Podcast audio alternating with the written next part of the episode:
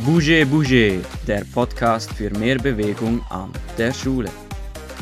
Wir, fünf Sportstudierende der Uni Bern, stehen ein für mehr Bewegung im Schulsetting.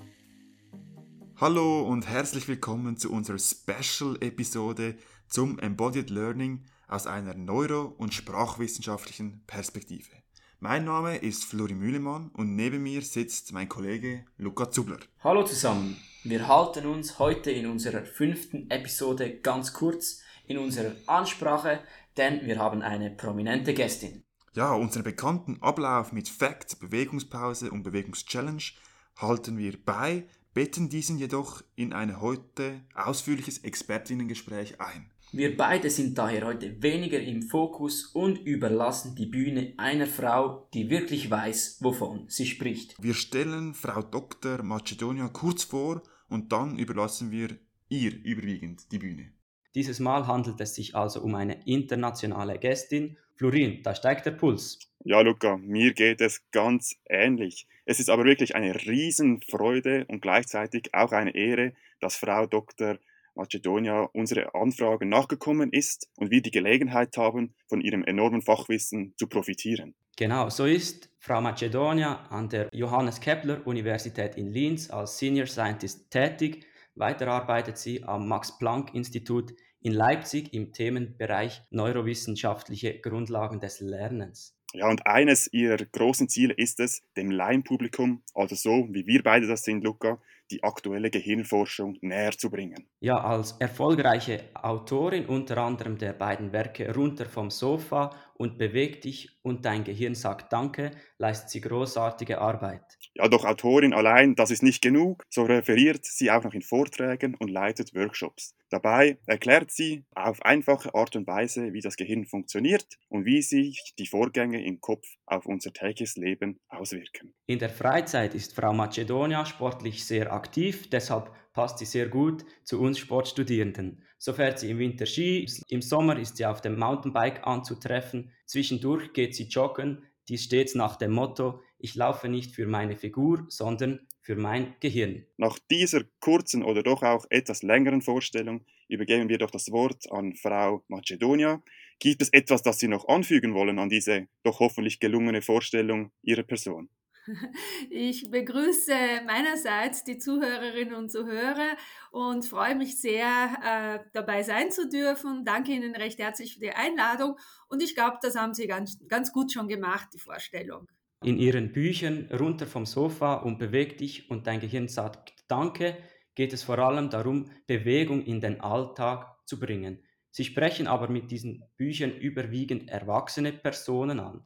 Lässt sich dies auch auf Kinder und Jugendliche im Schulsetting ableiten. Weshalb hilft Bewegung unserem Gehirn? Ja, also meine Bücher habe ich geschrieben, um äh, die Wichtigkeit von Bewegung auf das Gehirn den Laien näher zu bringen.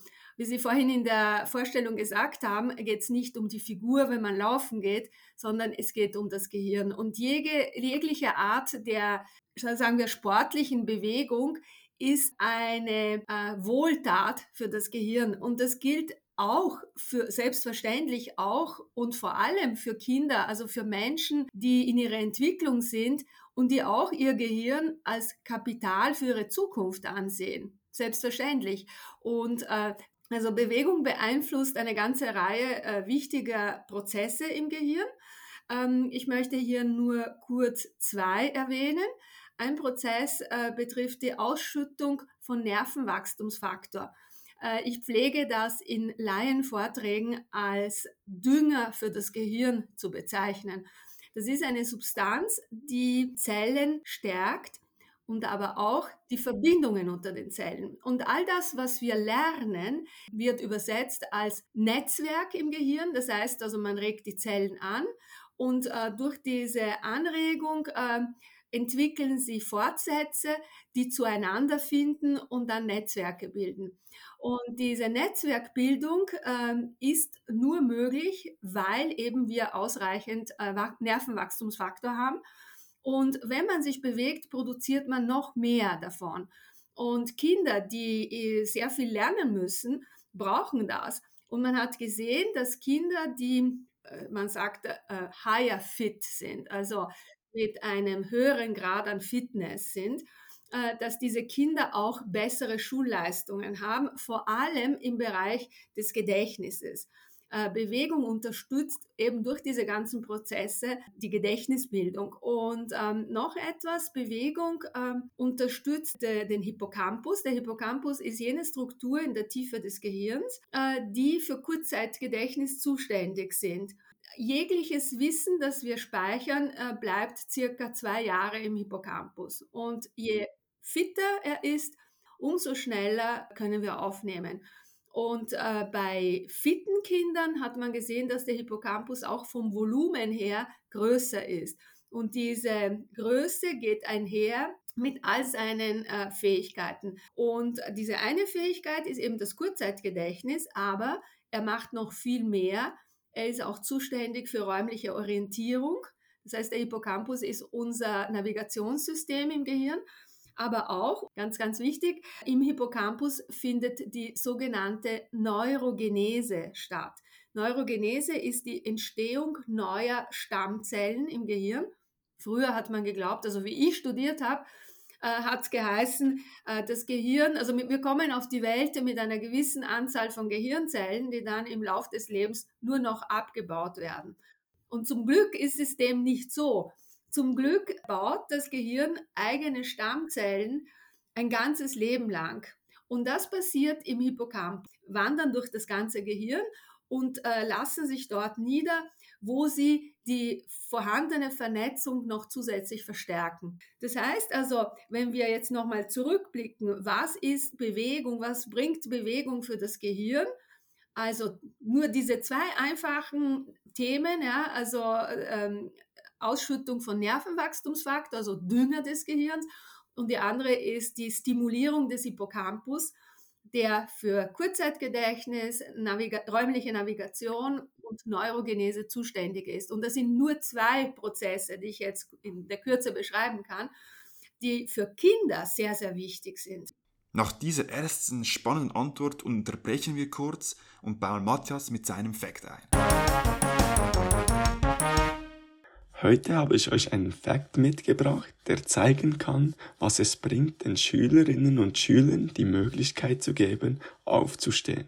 Denn alleine durch die Möglichkeit, stehen zu arbeiten, haben Kinder in einer Studie während zwei Lektionen im Vergleich zum normalen Sitzunterricht 20% mehr Kalorien verbrannt als die sitzenden Schülerinnen und Schüler. Für Ideen, wie man den Schülerinnen und Schülern die Möglichkeit geben kann, aufzustehen, könnt ihr gerne noch einmal die zweite Episode unseres Podcasts anhören. Eindrückliche News von Matthias und somit sofort zurück zum Gespräch mit Dr. Macedonia. In unserer letzten Episode sind wir auf den Unterschied zwischen Lernen mit Bewegung und Lernen durch Bewegung eingegangen. Lernen durch Bewegung auch der Fachausdruck ist Embodied Learning. Können Sie unseren Zuhörerinnen nochmals kurz erklären, was es mit diesem Embodied Learning überhaupt auf sich hat? Ich verstehe unter Embodiment, dass man eine Fremdsprache mit Hilfe von Gesten und Handlungen lernt. Das heißt, man paart neue Kenntnis, zum Beispiel neue Vokabeln aber auch neue Endungen und auch neue Satzstrukturen mit Bewegungen, mit Handlungen. Ja, es gibt einen Unterschied zwischen Gesten und Handlungen. Eine Geste ist ein Symbol für einen, einen Begriff. Ja, ich kann zum Beispiel die Form eines Daches nachahmen, indem ich die zwei Hände zueinander halte und äh, ich bilde sozusagen die Form eines Daches nach. Also das so in der Vorstellung der Lernenden ist das ein Dach und übertragenerweise kann diese Geste als Symbol für das Wort Haus angesehen werden. Also äh, das sind Gesten. Aber wenn ich für das Wort gehen selbst gehe, ist das eine Handlung. Also ich sehe Embodiment in meinem Bereich, denn es gibt ganz viele Zweige des Embodiments, als äh, die Anwendung von, von einem körperlichen Tool, sagen wir von einem Werkzeug, also für das Erlernen einer Fremdsprache. Das Mhm. heißt also, der Körper ist ein Werkzeug, um Gedächtnis in der Fremdsprache zu unterstützen, um verbales Gedächtnis, also das Gedächtnis für Sprache zu unterstützen. Dieses Embodiment zeigt, dass unsere Kognition, das heißt unser Denken, nicht losgelöst ist von unserem Körper. Denn wir hatten ja die Dichotomie, also die Trennung zwischen Körper und Geist. Die geht zurück auf die Antike. Wir sind weggegangen äh, von dieser Trennung, denn wir sehen ja, dass all das, was wir lernen, das geht ja durch den Körper. Auch ein Kind, wenn es die Muttersprache lernt, macht eine Reihe sensomotorischer Erfahrungen. Ja, das Kind greift, schmeckt, riecht, lässt fallen, interagiert mit dem Gegenstand, von dem es dann am Ende äh, die Bezeichnung lernt. Das heißt also, Lernen basiert auf Körpererfahrungen. Und Wörter sind Netzwerke, die im Gehirn die jene Erfahrung widerspiegeln, die der Lernende gemacht hat, als er sie das Wort äh, gelernt hat. Okay, ja, Sie haben ja zahlreiche Untersuchungen zu Embodied Learning bereits im Fremdsprachenunterricht gemacht. Können Sie uns hier die wichtigsten Erkenntnisse kurz schildern? Ja, also ich habe äh, begonnen, Anfang der 90er Jahre, äh, dieses Thema zu beobachten. Denn damals waren wir mehr oder weniger gezwungen, äh, unsere Lernende mit Listening and Comprehension Activities zu quälen. Ich sage bewusst zu quälen, denn äh, wir haben äh, damals Kassetten vorgespielt, ja, die äh, Tonaufnahmen von Dialogen enthalten haben und unsere Lernende hatten äh, Lückentexte, wo sie dann das fehlende Wort eingesetzt haben. Und dieses Zuhören von diesen äh, Tonaufnahmen war das erste Mal ja halbwegs interessant. Beim zehnten Mal war es total langweilig und beim 30. Mal war es tödlich. Mhm. Und ich habe die Erfahrung gemacht, ja, ich bin aus purem Zufall und aus dem Wunsch heraus, meine Studierenden nicht mehr zu quälen mit diesen Hörverständnisübungen, bin ich auf den Einsatz von Gesten gekommen. Ich habe angefangen zu gestikulieren, wenn ich was erklärt habe und ich und du und wo und Haus und was ich was. Und dann habe ich die Studierenden gebeten, das nachzumachen. Und ich habe beobachtet, dass wenn sie diese Gesten oder diese Handlungen nachmachen, dass sie sich die Wörter gleich merken. Und das haben auch sie beobachtet. Und das war Zufall, dass ich das gemacht habe. Ich, ich bin keine Theorie gefolgt. Ich bin keine pädagogischen Anweisungen gefolgt. Ja. Ich habe das einfach nur ausprobiert und habe festgestellt, dass es gut funktioniert. Und ich war selbst wirklich sehr überrascht. Und das hat dann in mir ähm, die Neugierde äh, geweckt, ja, warum funktioniert es überhaupt? Denn es gab ja keine Literatur dazu. Obendra äh, obendrauf, also habe ich Dinge gemacht, die das Establishment von mir nicht erwartet. Ja. Ich habe äh, Klassen bewegt, die 30, 40, 50 Studierenden hatten. Ja. Alle sind aufgestanden, alle, alle haben gesprochen, alle haben die Gesten gemacht, alle haben gelacht. Ja alle haben eine gute Zeit gehabt und man hat gesagt, ja, was macht denn die Mazedonier überhaupt? Und ich habe dann alles videodokumentiert, äh, was man erreicht in so und so vielen Stunden. Und äh, meine Studierenden haben mich auch immer bestärkt, ja, wir wollen, wir wollen die Gesten machen. Ja, ja, lassen Sie uns das machen. So, das war zuerst mal die Beobachtung. Das erste Ergebnis war meine Beobachtung. Ich wollte nie Wissenschaftlerin werden übrigens ähm, dass man mit, mit den Gesten viel besser lernt, als nur audiovisuell zu lernen. Das heißt, hören mhm. und lesen war weniger gut als hören, lesen und eine Geste dazu machen. Das war eine Beobachtung. Und das habe ich dann in meiner Dissertation äh, als Experimentreihe äh, fortgesetzt. Und meine Dissertation habe ich äh, gemacht bei Professor Wolfgang Klimesch er ist ein, ein sehr, äh, sehr wichtiger Gedächtnisexperte. Wie ich ihm das erklärt habe, was ich beobachte, hat er mir recht gegeben, hat er gesagt, ja, ich glaube, dass das so ist. Aber äh, dass ich es Ihnen glaube, hilft nichts. Ja? Sie müssen es beweisen. Machen Sie Experimente dazu. Und die ersten Experimente, die ich durchgeführt habe, äh, war eben die Wiederholung dessen, was ich im, äh, im Hörsaal beobachtet hatte. Das heißt, eine Gruppe lernt eine Reihe von Vokabeln nur, indem sie sie hört und liest und die andere Gruppe hört, liest und Bewegungen ausführt. Dann habe ich äh, äh, Experimente gemacht. Die gleiche Gruppe lernt äh, eine Reihe von Vokabeln audiovisuell, lernt, also hören und lesen. Und die andere Gruppe lernt audiovisuell plus Bewegung.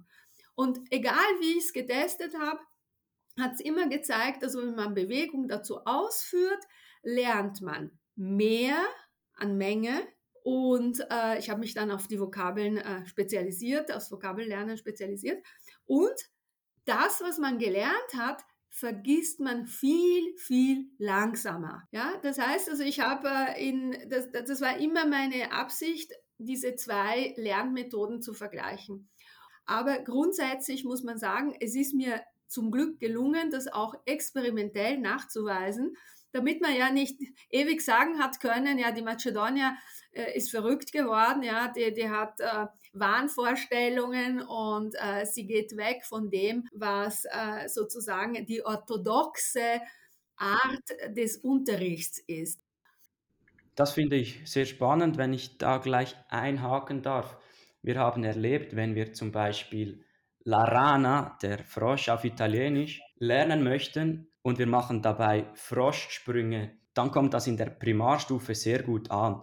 Aber funktioniert das denn auch mit pubertären Kindern? Ja, also ähm, ich, äh, also meine Studierenden waren oder sind also nach wie vor mein Studienobjekt. Äh, es gibt aber Untersuchungen, die zeigen, dass Kinder eben äh, Kindergarten sehr gut damit lernen können, Volksschule sehr gut lernen können. Bei den Pubertierenden, das ist nämlich die Problemgruppe. Ne, weil ja. dieses Gesten ausführen kann, muss aber nicht irgendwie zu sozialen äh, Missverständnissen führen in dieser speziellen Gruppe. Ja? Also wenn man sich hinstellt und sich so äh, lächerlich macht, ja, kann, kann man sagen, kann man vielleicht in der Gruppe irgendwie einen Image-Schaden erleiden. Und äh, mhm. ich muss sagen, ich habe mit äh, Teenagers äh, sehr wohl Experimente durchgeführt, ja, in einer Schule in Linz äh, und sie waren kooperativ. Ich weiß jetzt aber nicht, ob es im Alltag, das heißt mit ihrer eigenen Lehrerin, auch so funktionieren würde. Ich kann aber nur eines sagen. Äh, meine Studierenden äh, sind immer zwischen 18 und, also von 18 weg. Ne? Und dieses, ähm, ähm, sagen wir so, ja, Teenager-Verhalten ist auch oft in den Studentengruppen gewesen. Ja, dass sich dass die Studierenden mich ja vielleicht ein bisschen belächelt haben. Und, äh, und da muss man sozusagen sehr genau wissen, was man tut. Mhm. Und man soll ihnen auch vor Augen führen, wie schnell das Lernen geht und wie hm. einfach das Lernen geht gegenüber dem, was sonst zu Hause zu tun wäre. Und bei mir war es so, dass Anfang der Lehrveranstaltungen immer wieder so ein Grüppchen gegeben hat, das mich belächelt hat. Ja, sie haben sich zusammengerottet irgendwo im Hörsaal. Also bei 30, 40, 50 Studierenden ist immer irgendwo eine Unruhegruppe. Ne? Und, äh, und ich habe sie dann, äh, ich habe das immer so gelöst, dass ich mich zu ihnen gestellt habe, weil wir sind immer gestanden und wir haben uns immer im Raum bewegt und dass sie mir helfen sollten, auch Gesten neu zu erfinden und so weiter.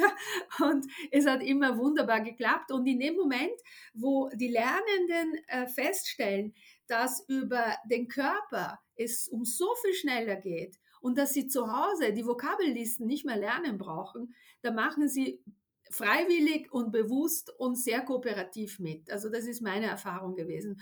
Und äh, bei sagen wir so, bei Neuanfängern, ja, also wenn, wenn eine Lehrkraft jetzt beschließt, das Embodiment einzusetzen, würde ich empfehlen, dass sie klein anfängt, dass sie auch den Lernenden erklärt, worum es geht, ja, dass sie, sie, dass sie ihnen bewusst macht, was die Vorteile sind.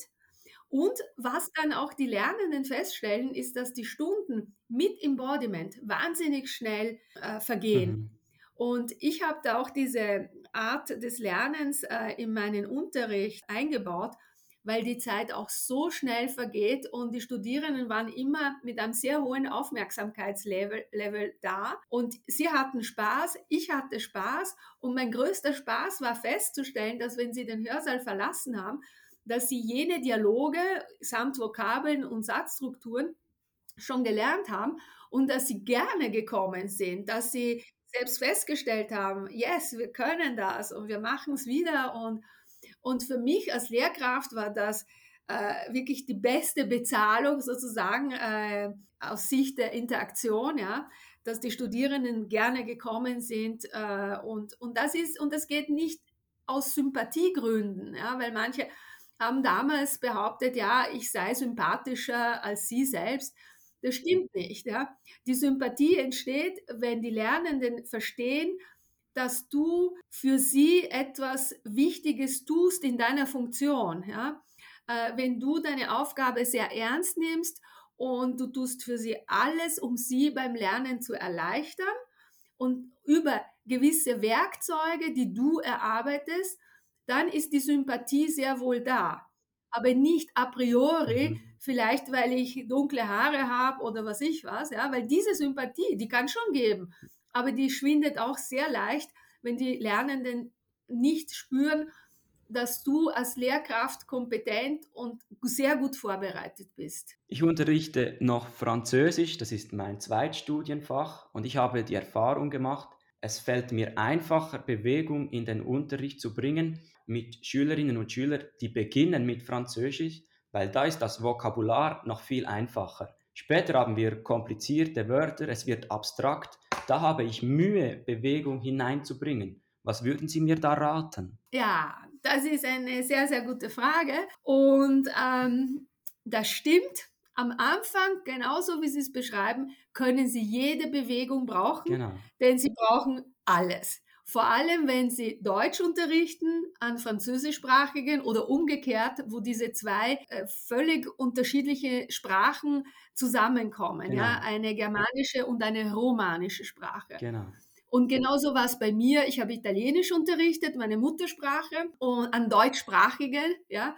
Und da waren sie sehr, sehr dankbar am Anfang. Aber wie geht es weiter? Ja, es geht so weiter, dass bei Abstraktion, dass man Gesten erfindet, die rein symbolischen Charakter haben. Das heißt also, wenn man beim Wort Fenster die Bewegung äh, ausführen kann, so wie wenn man ein imaginäres Fenster aufmachen würde, oder man zeichnet den Rahmen äh, eines Fensters äh, mit, den, mit den Armen und mit den Händen, ja, das ist sozusagen eine Beschreibung der Form oder der mhm. Funktion, ja, das kann jeder nachvollziehen. Also das heißt, für konkrete Wörter ist es sehr einfach. Bei abstrakten lässt man sich ein Symbol, eine symbolische Geste einfallen. Mhm. Und ein Beispiel, äh, weil äh, Ihre Zuhörerinnen und Zuhörer äh, sind auch alle mehr oder weniger mehrsprachig, dreisprachig. Ein Beispiel dazu ist im Italienischen das Wort äh für ist, ja, mhm. er ist lui äh. Und dieses äh hat einen Akzent. Und mhm. der Akzent ist für Deutschsprachige schwer nachvollziehen, weil das Deutsche das nicht hat. Ja? Das Italienische unterscheidet mit einem Akzent die Bedeutung eines Wortes. Wenn ich sage e, bedeutet und. Mhm. Wenn ich sage äh, bedeutet ist und äh, gra äh, graphemisch, ja, also vom Schreiben her, und ist nur das, was die Österreich, meine österreichischen Studierenden gesagt haben, das ist nur ein Haxal. Ja, das Haxal, ja, ist ein Phonem, ist bedeutungsunterscheidend, ja, das ist ja nicht ein Haxal, das ist nicht wie die Wimperdusche, in der Früh nehme ich, nehme ich sie nicht, ja. Das Haxal ändert eine Wortbedeutung und der Native Speaker hört das, was er hört. Er ist nicht da, um zu verstehen, was der, was der Sprecher aus der anderen Sprache meinen könnte. Wenn er eh hört, hört er und. Wenn er äh hört, hört er ist. Und so ist es einfach. Und jetzt habe ich für sowas zum Beispiel erfunden, ja, eine Geste für den Akzent auf dem äh, ja, mhm. habe ich erfunden, dass ich plötzlich auf die Knien gehe. Äh, äh. Mhm. Also das heißt, ich habe auch den, den, äh, Magen, also den, den Bauchraum gesenkt und bin runtergegangen. Äh. So, das mhm. ist etwas, wo dem Lernenden bewusst geworden ist, dass der Akzent nicht nur ein Haxel ist, sondern hat mhm. viel mehr zu sagen. Ja? Das heißt, es ist eine große Bedeutung mit dem Körper, weil das beinhaltet die Knie, den Oberkörper. Ich muss runtergehen auf die Knien und gleichzeitig äh sagen. Und mhm. äh, andere Wörter, zum Beispiel noch, schon, ja, mhm. die sind witzigerweise im Italienischen ähm, auch sehr kurz und für Deutschsprachige schwer zu merken. Zum Beispiel ja bedeutet mhm. noch, ja, déjà, französisch. Ja, Exactement. Ja, genau. Also. Das habe sogar ich verstanden als Nicht-Fremdsprachler. und ja bin ich raufgegangen mit den Oberarmen und den Ellenbögen, ja, und da bin ich so runtergegangen. Ja, ja, ja. Mhm. Und da hat haben 30, 40, 50, 50 Leute ja, ja, so gemacht und also rauf mit den Ellbogen und runter gedrückt, ja, zum Oberkörper.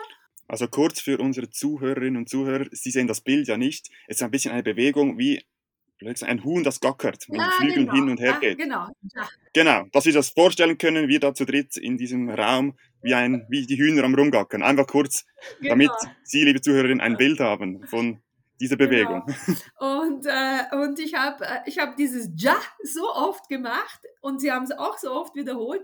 Und das ist eine, eine Geste, die komplett äh, symbolisch ist, ja. Weil diese, mhm. äh, diese abstrakten Wörter, die haben ja nichts, was man darstellen kann. Da muss man einfach eine Geste erfinden. Und, die, und je auffälliger diese Geste ist, je bizarrer sie ist, ich habe auch ein Paper geschrieben, äh, wo ich eben auch diese Dinge beschreibe, also wo bizarre Gesten die das Speichern des Wortes äh, erleichtern. Ja? Weil wenn ich eine Geste mache, zum Beispiel, äh, ich weiß nicht, etwas, was wir im Alltag immer wieder machen, äh, wird es wahrscheinlich nicht hängen bleiben. Aber je, mhm. also abstrakt, bizarr und auffällig und möglichst mit dem ganzen Körper, dann bleibt es auch hängen. Und ich habe auch dazu eine, einen Fachartikel geschrieben, in dem ich eben auch äh, ganze Sätze untersucht habe, die abstrakt waren. Und es waren Nomina, also Wörter, Hauptwörter, die abstrakt waren. Es war das Verb, es war ein Adverb im Satz. Und es hat sich gezeigt, dass verglichen nur mit audiovisuellem Lernen auch bei den abstrakten Wörtern die Behaltensleistung viel, viel, viel besser war, also signifikant besser war. Und aber auch, das ist das Interessante, der Transfereffekt, wenn die Lernenden dann selbst Sätze bilden, dass sie sich jener Wörter bedienen, die mit Bewegung gelernt worden sind. Also signifikant mehr jener Wörter bedienen, die sie mit Bewegung gelernt haben. Das heißt, nicht nur das Speichern ist begünstigt durch die Bewegung, auch abstrakter Wörter, sondern auch äh, das Abrufen bei, beim, bei der äh, neuartigen Satzbildung. Mhm. Abbiamo già parlato tanto. Ich denke, Florin, du kannst übernehmen, dass wir ein bisschen von den Sprachwissenschaften wegkommen, dass du auch wieder mitmachst, oder? Ja, damit ich auch mitreden kann. Ich bin da fast äh, ein bisschen überfordert gewesen mit all diesen Sprachen. Damit wir kurz entspannen können und dem restlichen Gespräch wieder frisch lauschen, tauchen wir ein in eine kurze Bewegungspause.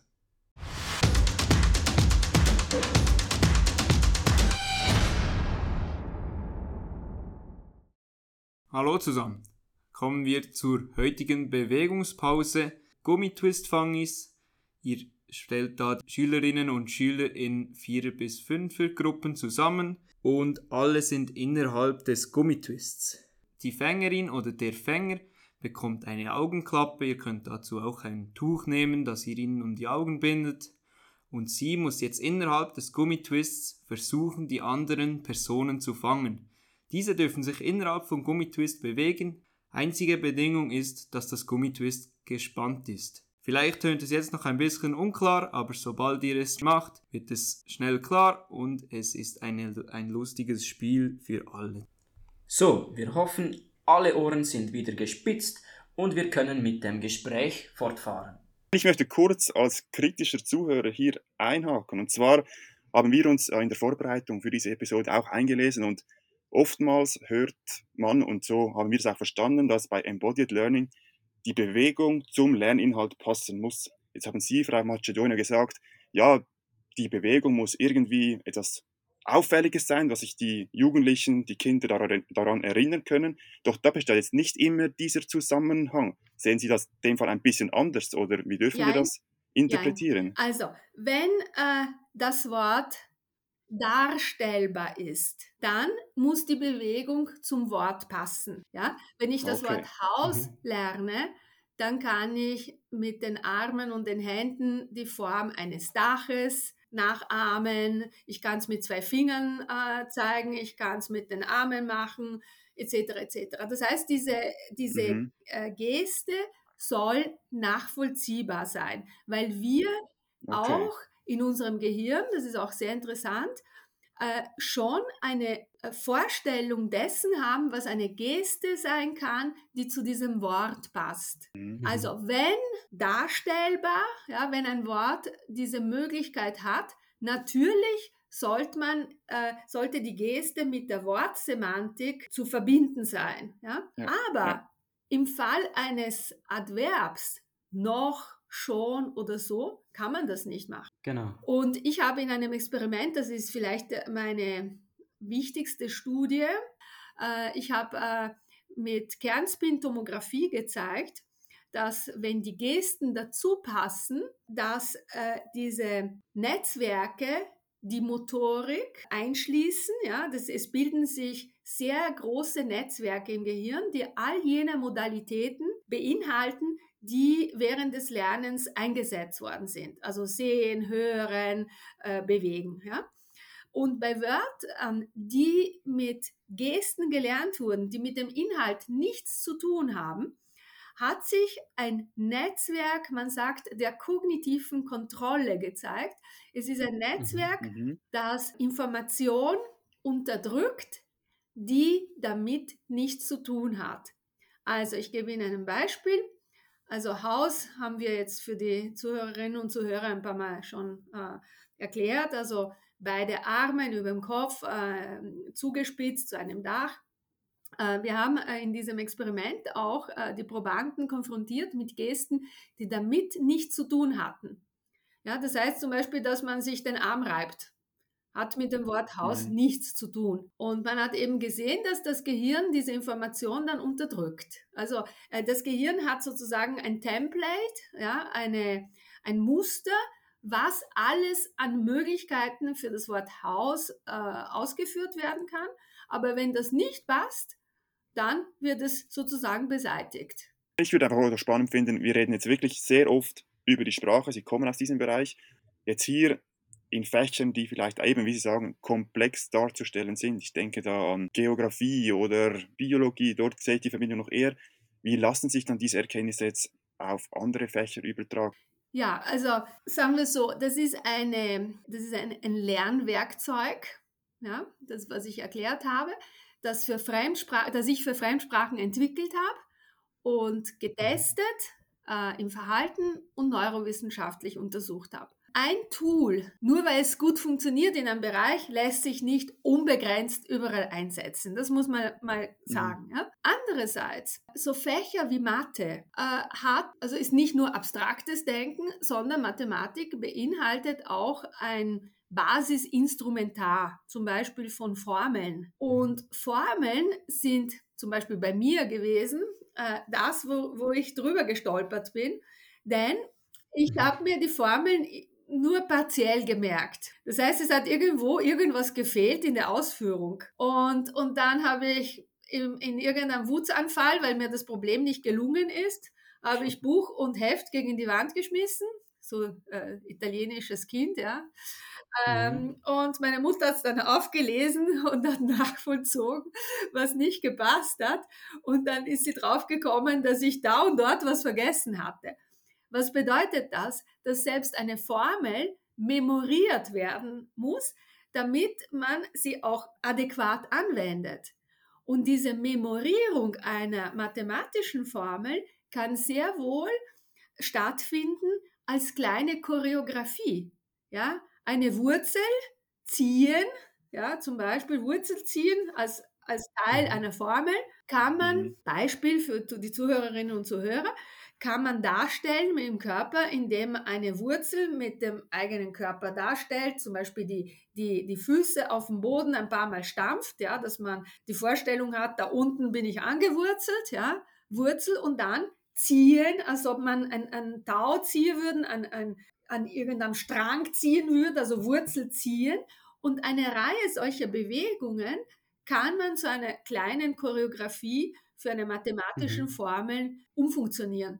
Und wenn man das so gelernt hat, äh, das ist ein Aspekt, auf den wir noch nicht gekommen sind, kann man das auch sehr, sehr schnell abrufen. Ich habe festgestellt, äh, dass wenn Lernende die Wörter mit Bewegung gelernt haben, konnten sie es auch in den Tests viel schneller abrufen als die anderen. Das heißt also, bei den anderen haben sie in die Luft geschaut, haben versucht, sich zu erinnern und so. Und bei den Wörtern, die sie mit Embodiment gelernt hatten, sind sie so richtig rausgesprungen aus dem, sagen wir, Geist, ja, eigentlich aus dem Körper. Und dieses mhm. Abrufen von äh, Wörtern, die, oder sagen wir so, Information, die mit dem Körper gelernt wurde, dieses Abrufen, ist schneller, ich vermute, weil das habe ich noch nicht belegt, weil die Motorik, ja, die motorischen Regionen des Gehirns so stark sind, so powerful, würde man auf Englisch sagen, weil es ist nicht ein Areal, das Motorik macht, ja, es ist der motorische, mhm. äh, die motorische Rinde, es sind die Basalganglien, sind so Strukturen in der Tiefe des Gehirns, es ist das Kleinhirn, das heißt, die Motorik fungiert als sozusagen als äh, Power Machine, ja, um Information zu verarbeiten und zu speichern. Und in dem Moment, mhm. wo man so eine Powermaschine anwirft, um Informationen abzurufen, dann hat man von diesem sehr, sehr großen, dichten, starken Netzwerk, da merkt man diese Power, weil die Information viel schneller reist, ja, und mhm. abrufbar ist. Und das mhm. ist etwas, was für die Memorierung sowohl von Wörtern als auch von Sequenzen von Wörtern, von Strukturen, von Formeln sich wirklich sehr gut eignet. Ja. Auf jeden Fall empfehle ich immer, dass man nicht nur bei der audiovisuellen Information bleibt, denn unser Gehirn ist dafür gebaut, dass wir multimodal, sagen wir multisensoriell und motorisch lernen. Man braucht nur das Kind beobachten, wie das Kind seine Welt kennenlernt, wie das Kind die Sprache lernt. Das ist sozusagen das Modell, das natürliche Modell des Lernens, das wir sozusagen im Glashaus nachbauen wenn Menschen dann strukturiert in der Schule oder später auf der Uni etwas lernen sollen. Mhm. Sehr schön, wenn es also bei Ihnen, liebe Zuhörerinnen und Zuhörer, das nächste Mal obendran poltert, dann versucht wahrscheinlich ein Mathematiklehrer mit seiner Klasse Wurzeln zu ziehen. Nun, können Sie kurz und knapp vermitteln, weshalb Lernen durch Bewegung sinnvoll ist, also wie man das Schülerinnen und Schülern kurz und knapp erklären könnte? Gerne.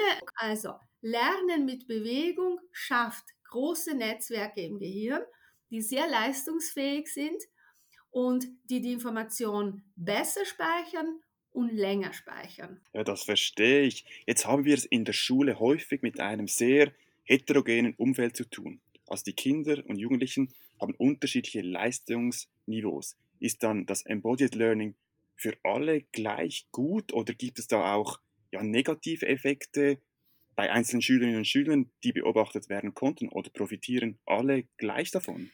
Das ist eine sehr interessante Frage, der ich nachgegangen bin. Und ähm, also ich habe gesehen, dass wenn man Gesten verwendet, dass ausgerechnet jene Personen, die sich selbst als schwach bezeichnet hatten, dass sie keine Probleme haben.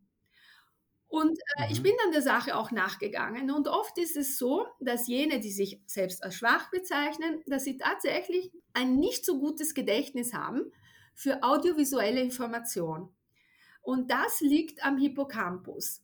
So wie gewisse Hirnstrukturen sind so oder so gebaut, sind so oder so trainiert.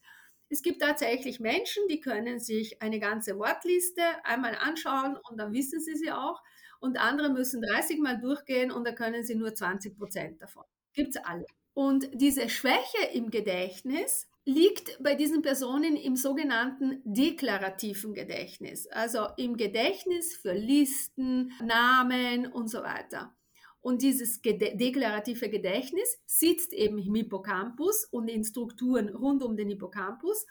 Aber wenn ich jetzt die Gesten einsetze, docke ich die andere, äh, das andere Gedächtnissystem namens prozedurales Gedächtnis. Das ist das Gedächtnis für Bewegungssequenzen, für Abläufe. Radfahren, Skifahren vergisst man nie. Warum? Weil das eben im prozeduralen Gedächtnis sitzt. Und wenn ich jetzt eine sprachliche Information mit einer Prozedur verbinde, docke ich beide Systeme an. Und das bewirkt, dass jene Menschen, die eben im deklarativen Gedächtnis nicht so stark sind wie die anderen, dass die sehr stark davon profitieren. Und eigentlich profitieren vom gestischen Lernen, also vom Embodiment, mehr die sogenannten Low Performers als die High Performers. Denn die High Performers lernen sowieso. Ja, sie, sie erreichen sofort Ceiling-Effekte. Das heißt, also sie lernen sofort aus. Ja, und, und dann ist es egal, was ich für eine Methode verwende. Das Embodiment wirkt sich eher aus auf Durchschnitt und Unterdurchschnitt. Und ich hatte eine Riesenfreude, at the end of the day, dass ausgerechnet jene Personen, die gemeint haben, sie seien schwach, dass die genauso gut waren wie die anderen. Die anderen haben sich natürlich gespielt, ja. Die anderen, mein Gott, na, ich mache die Bewegung dazu, ja, ja, merke schon, dass mir hilft, aber ich hätte es auch so gelernt. Aber ausgerechnet für jene. Und, äh, und das ist auch etwas, was berücksichtigt gehört in einer, im Einsatz von einem Lerntool. Es geht darum, dass alle gut werden und nicht nur ein paar sehr gut sind und die anderen unterdurchschnittlich. Ja, das sind sehr, sehr schöne Worte. Unterricht soll alle ansprechen. Kennen Sie Plattformen, wo es Ready-to-Use-Material gibt, wo sich Lehrer und Lehrerinnen bedienen können? Das gibt es nicht. Aus folgendem Grund. Diese Gesten müssen angepasst sein an die Lernergruppe. Es gibt nicht eine Geste, die für Kinder und für Erwachsene gleich ist. Ja, vielleicht Fenster, ja, oder Haus, ja.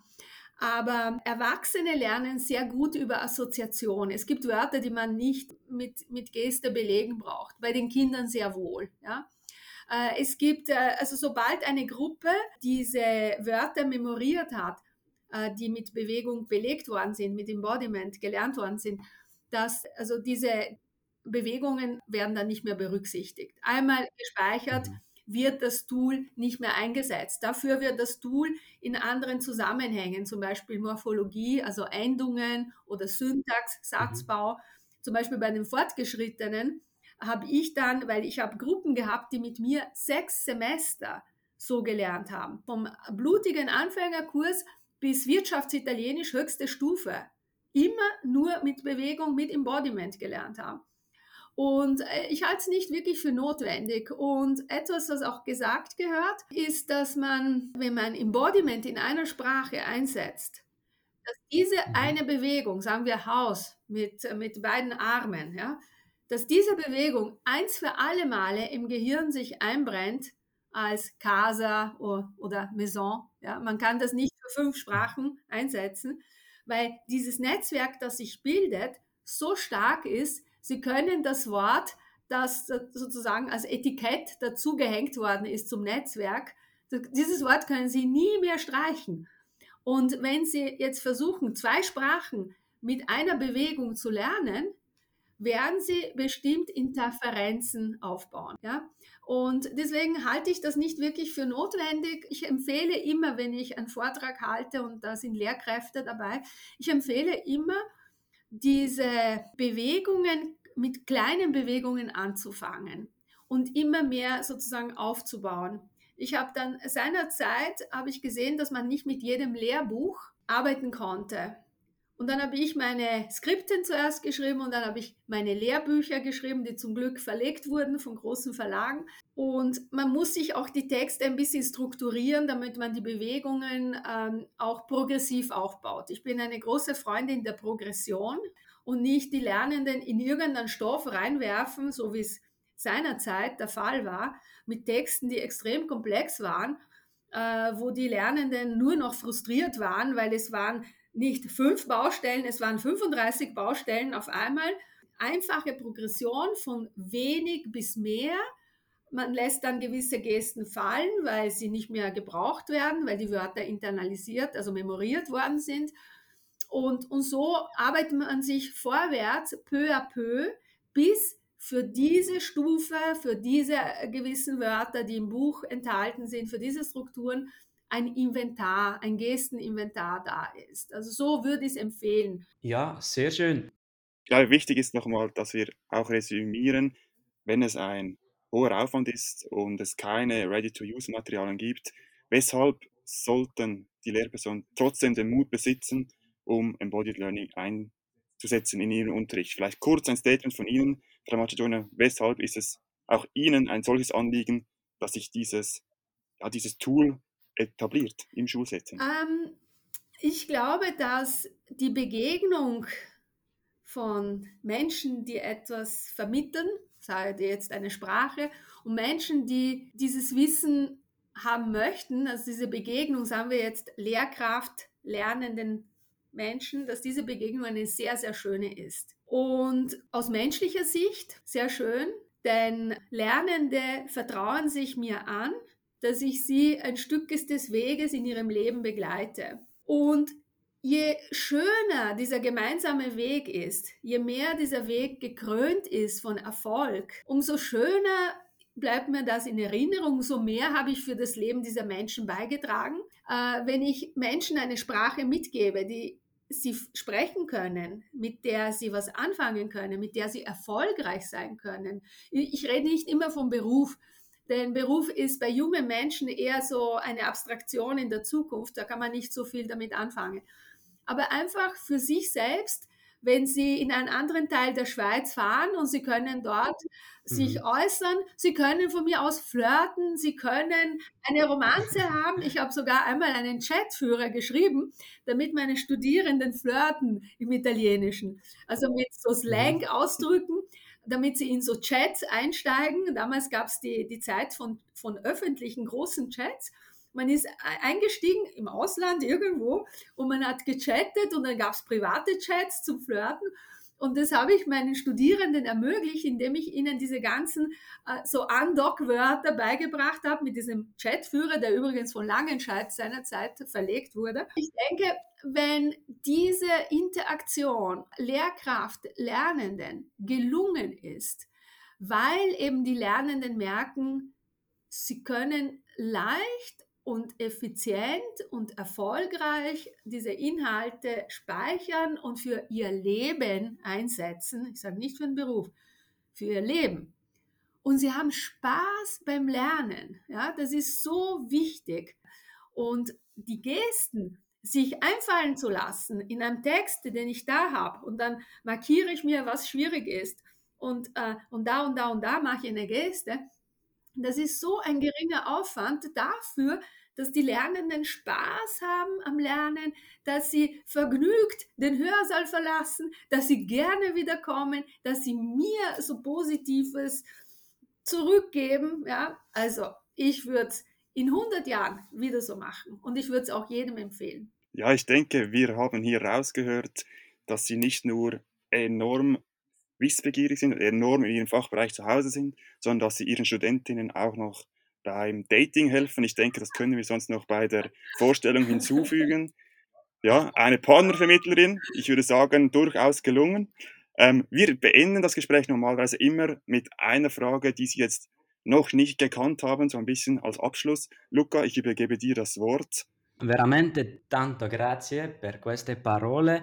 Wir haben unsere Holy Question, eine hypothetische Frage, die wir jeweils stellen. Was würden Sie machen, wenn Sie ein Kind hätten, welches ein kompletter Bewegungsmuffel wäre? Gute Frage. Also mein eigenes Kind würde ich persönlich, würde ich ihm gar nicht die Möglichkeit geben, seinen Gelüsten sozusagen zu frönen. Ja?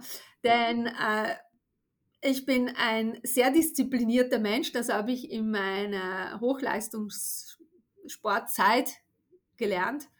Ich war in der Jugend im Hochleistungssport und ich habe eben sozusagen ein sehr, äh, sehr starkes Rückgrat, was Disziplin anbelangt. Und das bedeutet, dass ich auch immer eine Struktur meines Tages habe. Und bei einem Kind, das sich ungern bewegt, da würde ich als Mutter die Struktur des Tages so anlegen, dass das Kind wenig Möglichkeiten hat, herumzulungen und äh, Videogames zu spielen und mit dem Handy zu spielen, weil das sind die großen Gefahren der jetzigen Zeit, dass Kinder sehr viel Zeit verschwenden mit etwas, das ihnen weder Wissen noch körperliche Fitness bringt. Es ist einfach eine Junk-Zeit das, die Zeit mit elektronischen Geräten, die ich auch selbst verwende. Ja? Also die sind äh, mhm. auch jetzt zum Beispiel in unserem Fall äh, sehr vom Vorteil. Aber Kinder sollten ihre wichtige Entwicklungszeit, wichtige für das Gehirn, ja, sage ich Entwicklungszeit und auch für ihre körperliche Gesundheit, sollten sie nutzen, um eben das zu entwickeln und nicht diese wichtige Zeit, die nicht mehr zurückkommt, auch im Punkt Gehirnentwicklung. Äh, wir haben sozusagen sensible Zeitfenster, das sind so Phasen der Reifung des Gehirns. Äh, wenn wir sie übersehen, kommen sie nie mehr wieder. Und bei meinem Kind würde ich einen ziemlich straffen Zeitplan anlegen, wo das Kind halt mit mir Skifahren gehen muss. Also es gibt kein Wochenende, wo ich nicht durch, durchgehend Bewegung mache kein Wochenende im Jahr. Mhm. Ja, außer ich bin krank. Ja, dann vielleicht, vielleicht mhm. liege ich im Bett und gehe nur vielleicht einen kleinen Spaziergang. Aber mein Kind würde mit mir am Anfang vielleicht nicht willentlich, oft vielleicht ohne große Lust, würde mit mir jedes Wochenende im Winter Skifahren gehen und im Sommer äh, Mountainbiken. Und äh, ich würde das sehr schmackhaft machen. Also mit Zwang erreicht man wenig, aber vielleicht mit ja, kumpelhaftem Zusammensporteln vielleicht mehr. Sehr schön, so, so habe ich das als Kind erlebt. Ich gehe immer noch mit meinen Eltern Skifahren und Mountainbiken. Wir könnten noch sehr lange weitersprechen, Florin. Ja, ich denke, es war für uns alle sehr spannend, Ihnen zuzuhören und auch jetzt noch auf Deutsch von meiner Seite her herzlichen Dank, dass Sie sich die Zeit genommen haben und hier sich extra zugeschaltet haben um mit uns über die Thematik zu diskutieren und das Lehrpersonen näher zu bringen. Vielen, vielen herzlichen Dank, Frau Macedonia. Ich danke Ihnen auch für die Einladung zu Ihrem Podcast und wünsche Ihnen und Ihren Hörerinnen und Hörern viel, viel Freude mit Bewegung. Nach diesem eindrücklichen Gespräch machen wir einen kurzen Rückblick.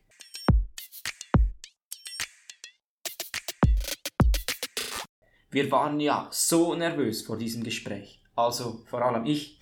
Ja, mir ging es auch so. Ich ließ es mir einfach nicht so anmerken. Doch Frau Dr. Macedonia war sehr cool und konnte uns viele spannende Eindrücke liefern. In der Tat, ich kann einiges aus diesem Gespräch mitnehmen. Du sagst es richtig. Ich hoffe, das geht unseren Zuhörerinnen und Zuhörern genauso. Bevor wir euch nun ganz verabschieden, kommt die wöchentliche Challenge, die euch und vor allem eure Klasse wie immer fördern und fordern soll.